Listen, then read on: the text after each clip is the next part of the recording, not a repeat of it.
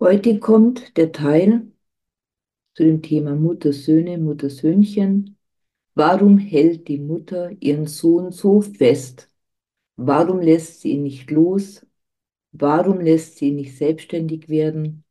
Und warum lehnt sie jede Partnerin an seiner Seite ab, ist in Konkurrenz mit ihr, lehnt jede andere Frau ab, beißt sie weg?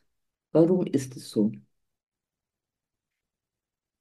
Also, die Mütter, man muss natürlich dazu sagen, wenn die Mutter selber eine gesunde Partnerschaft erlebt hat, wenn die Mutter in ihrer Biografie eine weitgehende, stimmige eigene Elternbeziehung, also zu Mutter-Vater gehabt hat, also wenn man sozusagen in Anführungszeichen sie gesund aufgewachsen ist, wenn sie ein erfülltes Leben hat, wenn sie sich ein bisschen bildet und nachdenkt und mit anderen austauscht, dann weiß sie, dass Menschen irgendwann erwachsen werden und ihren eigenen Weg gehen.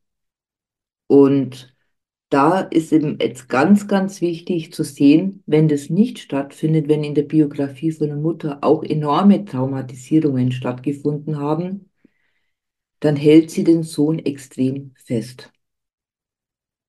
Und dann kann natürlich ein, in Anführungszeichen, guter Grund sein, dass die Mutter einfach übertrieben fürsorglich ist, einen extremen Schutzinstinkt hat und möchte und dass sie einfach sich wünscht, dass der Sohn von allen potenziellen Enttäuschungen, Gefahren und Schwierigkeiten geschützt ist.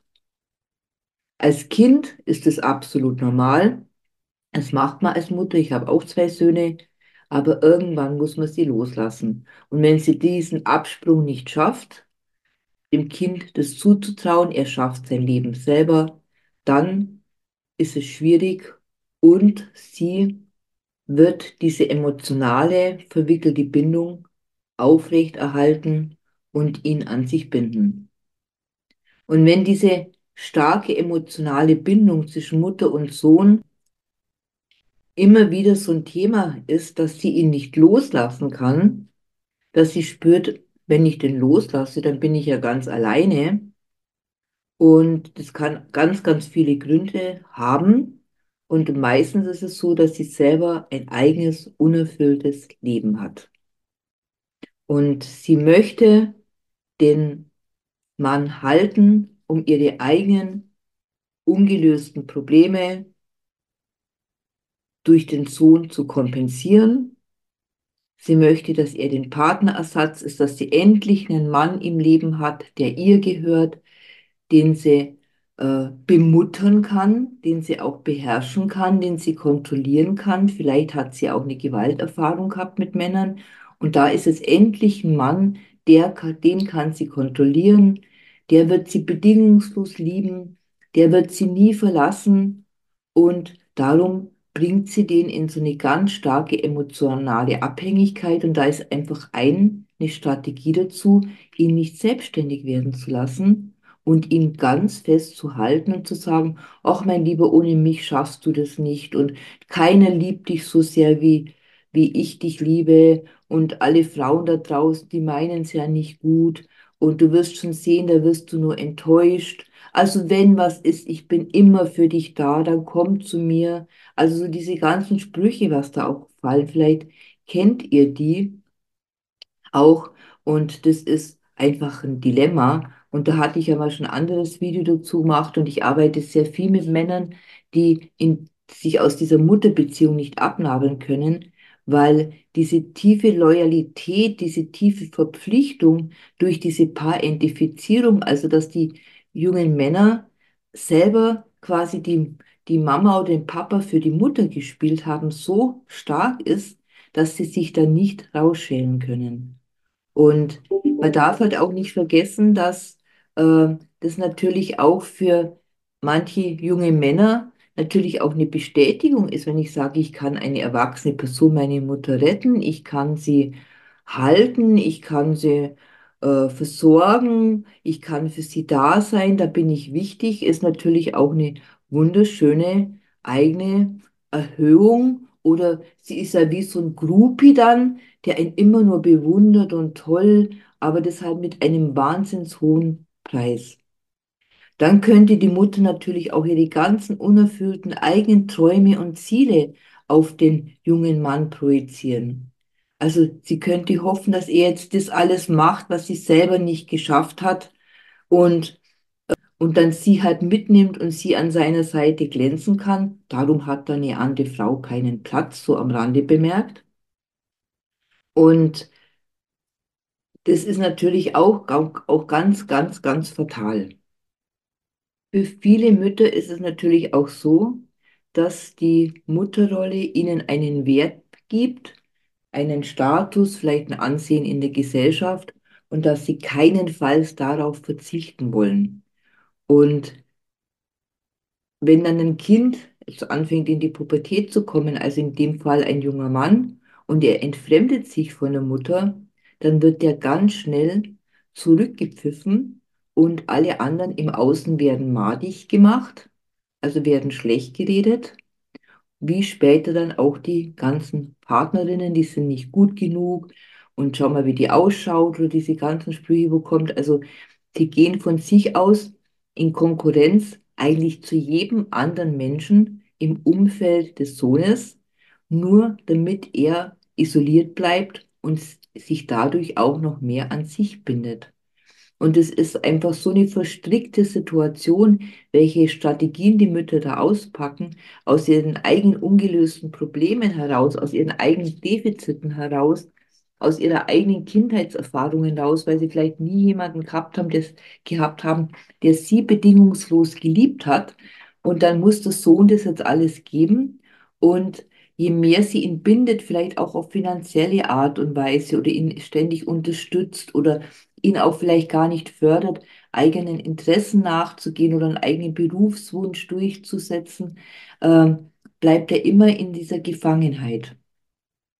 Und ähm, die Mutter kann man ja nachvollziehen, die hat keine eigene wirkliche Identität. Sie bleibt selber in der Rolle des kleinen Kindes und ähm, darum hält sie so am Sohn fest, der alle ihre Wünsche erfüllen muss es kann auch bei ihr eine unheimliche Angst vor Einsamkeit dahinter stecken, äh, vor einer inneren Leere, weil sie hat ja nie selber gelernt, die Leere zu füllen.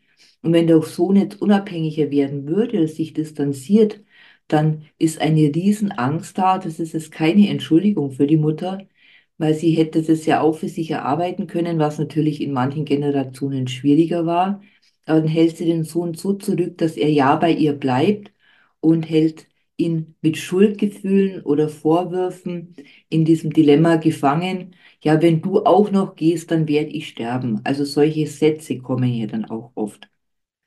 Und dann gibt es natürlich auch so familiäre äh, Konstellationen, wo es sind auch in bestimmten Ländern typischer, dass die Mutter so die allumfassende Macht ist und dass die so eine starke Rolle hat in der Beziehung und in den Familien und der Sohn darf sich da nicht ablösen, also der muss die Mutter weiter auf das Podest stellen. Und es sind jetzt, wie gesagt, einige Gründe. Also ich habe in einem anderen Video, äh, das kann ich euch unten dann ja verlinken, auch noch viel mehr auch gesagt dazu. Aber es ist einfach ein Riesendrama. Und für eine Partnerin von so einem Mann ist es auch ein Riesendrama, weil die äh, nur die Bedürfnisse der Mutter im Vordergrund stehen und sein ganzes Leben darauf aufgebaut ist, eigentlich die Glück Mutter glücklich zu machen. Was ja als Kind eine ähm, primär narzisstische Struktur ist, sagt man da, ich sorge für die Mutter, dass sie überlebt, dann kann ich weiterleben, dann kann ich überleben. Aber das ist natürlich, je erwachsener, je selbstständiger man, man normalerweise wird, ist es irgendwann hinfällig und man trägt keine Verantwortung mehr für die Mutter. Aber diese Männer tragen eine so eine Überverantwortung und haben das Gefühl, wenn die die Mutter im Stich lassen, dann sind sie schuld, dass sie stirbt, dass sie nicht mehr leben kann. Also das ist wirklich sehr, sehr heftig und sehr, sehr, sehr krank, sage ich auch einmal. Und da hilft eigentlich wirklich nur eine gute Therapie. Es gibt auch hier nicht die allerbeste Lösung, es gibt dann nur Kompromisse.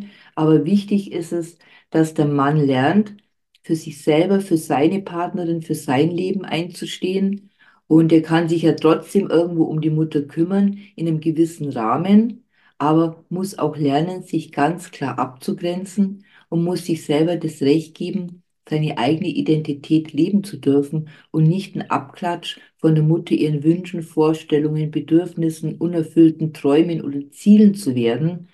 Ähm, und das ist natürlich ein Weg, der dauert, aber es ist möglich. Und da kann ich jedem nur Mut zu sprechen, wenn du auch als Mann betroffen bist, dass du das Gefühl hast, ich bin immer noch in den Klauen meiner Mutter und wenn ich mich da abwende, wenn ich mich abnabel, dann wird sie sterben und ich bin schuld. Also diese Schuldschiene spielt ja da eine ganz, ganz große Rolle. Das ist ihm ja von Kleinkind an schon eingebläut worden. Du bist für mich da und du bist mein Herzenspoppi und wenn ich dich nicht hätte und du bist mein Lebensretter, weil, weil wie ich eingangs gesagt habe, der Sohn zum ersten Mal ein Wesen ist im Leben der Mutter, was scheinbar ihr gehört, was sie scheinbar kontrollieren kann und was sie scheinbar immer haben wird und der auch als Dank oder Verpflichtung heraus für sie im umgekehrten Schluss immer da zu sein hat.